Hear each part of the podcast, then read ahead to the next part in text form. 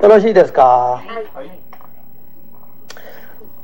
えーとですね京都行くと懐石料理ってのがあるんですよはい。でこの懐石料理はどういうもんですかっていうと少ない材料で高い金を取ろうという仕掛けのもとに作られてるんですはい。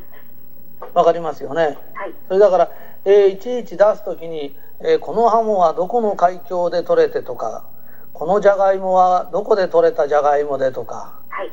ね、このナッパはどこのナッパでとかいちいち言われると、はいえらくいろんなとこから持ってきたような気がするけど 買い物してる場所は市場市場と決まってんだよね。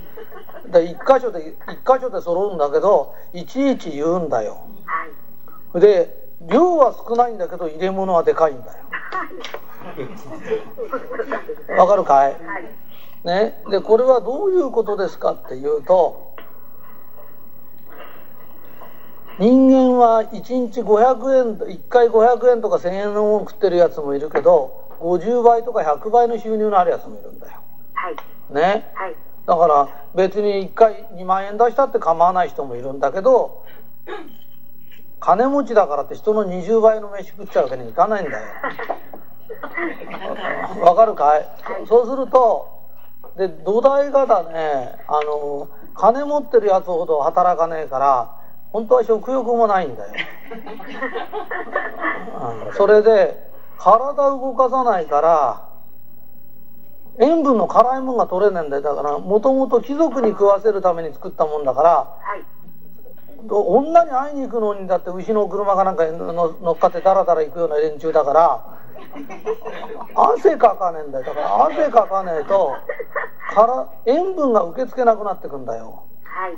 そうすると薄味になっちゃってで最初にね一生懸命じーっと考えたやつがいるんだよそういうことをはい。はい。でそれが後になってくと商人の腕が分かんなくなるとこれが伝統ですとかって言って薄いの食わしてるけどはい。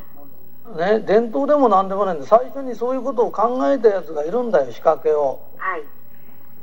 わかるかい、えー例えば、えーシャネルのがあるとそうそうシャネルのバッグっていうのはえー、つぶってるやつは今はデザイナーはシャネルが死んでなんとかさんがデザインやってんのよとかって言うんだよねはい。はい。で自分はつぶってるけどデザイナーなんかに世界戦略なんかできるわけねえんだよはい。デザイナーの後ろでじーっと世界戦略を考えてるやつがいるんだよはい。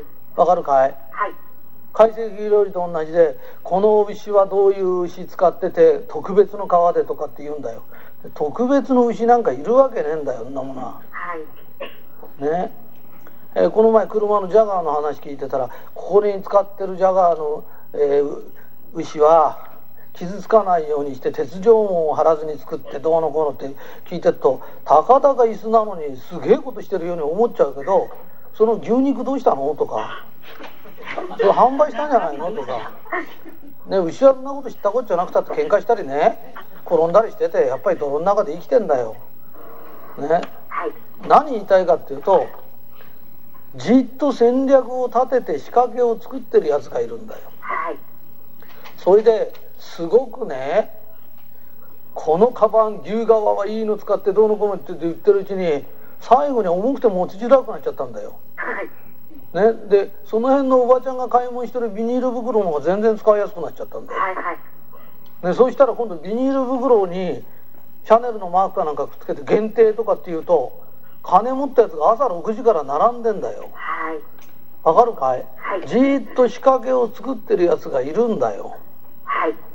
ねはい。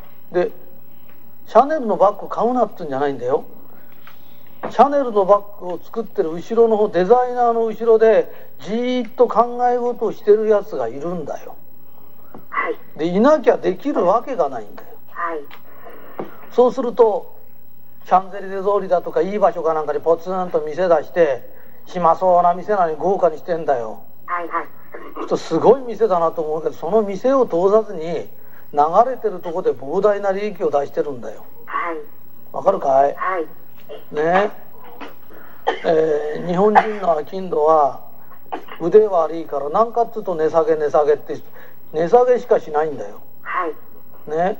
と日本人がこっち行きゃ1円安いこっち行きゃ1円安い。あ金土はもう値下げ競争で自分たちの首絞めて客はね、こっちが安いあっちが安いって安いとこ駆けずり回って残った金はどうするんですかって言うと残った金はチラチラチラチラバッグかなんか出されて限定ですよとかっつってみんな金取られちゃうんだよはい。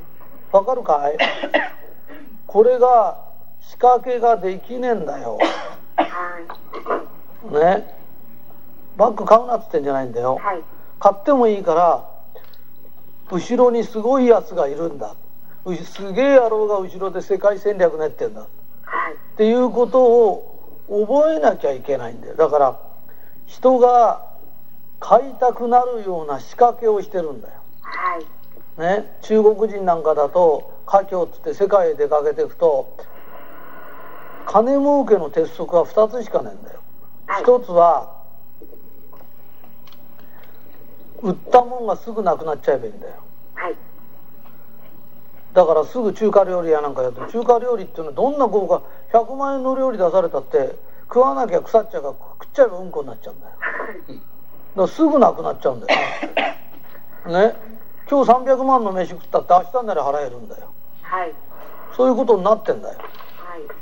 はい。ね。だから売ったもんがすぐなくなっちゃえば儲かるって知ってるから中華料理みたいの出してずっと世界戦略してんだよ。もう一つは金持ちから金取っちゃえばいい。で一生懸命一生懸命。人はいろんなことするんだよ。武器売るやつもいりゃねもうなんつうの売春宿の親父になるやつもいるんでいろんなことするんだよ。はい。だけど金持ったらどうなるかっていうと金持ちは最後は宝石だとかダイヤモンド買うんだよ。だからユダヤってのはダイヤモンドずーっと握ってんだよ。あで世界中からダイヤが出てくると全部買っちゃうんだよ。それでほとんどはね海の一番深いところ捨てちゃってんだよはい。あ、捨てちゃってるんですか？当たり前じゃないか全部出したら値段がどのぐらい下がるかあ値段が下がんないように操作してるんだよあ。はい。それで金持ちがやっと上がってくるとね女房はダイヤ下があるんだよはい。で男は必ず女作るんだよはい。女作ると女が欲しがるのはダイヤモンドだとか決まってんだよはい。わかるかい、はいそうするとそのダイヤをチラチラチラチラ売ってんだよはい。わかるかい？はい。世界ではとんでもなく頭のいいやつがいてはい。そいつがいろんな仕掛けをしてるんだよ、はい。ね、これが現実なのだからしっかりとした仕掛けを考えないで引っかかることばっかしに熱入れてちゃダメなの俺たちアキンドは外国のアキンドは何考えてんだ？それが太刀打ちできるようになれば初めて世界に通じる日本が復興するっていう時はそういうことなんだよ。はい。わかるかい？はい。ね、流れがあるんだよ。人の流れ心の流れ金の流れその流れを見抜かなきゃいけないんだよ。わかるかい、はい。ね、だからこういうようなもお客さんが喜んでくれながら人を紹介するといい商品だからって仕掛けがなくちゃいけないんだよいい商品でもみんなが喜んで人を紹介すり自分もそれがね商品券がもらえたりね、お得意お客さん紹介したりそういう流れとか仕掛けをしっかり作らなきゃいけないんだよはい。わかるかい？はい。な、えー今日本は非常に苦しんでるけど経済の流れというのがわからないんだよ、はい。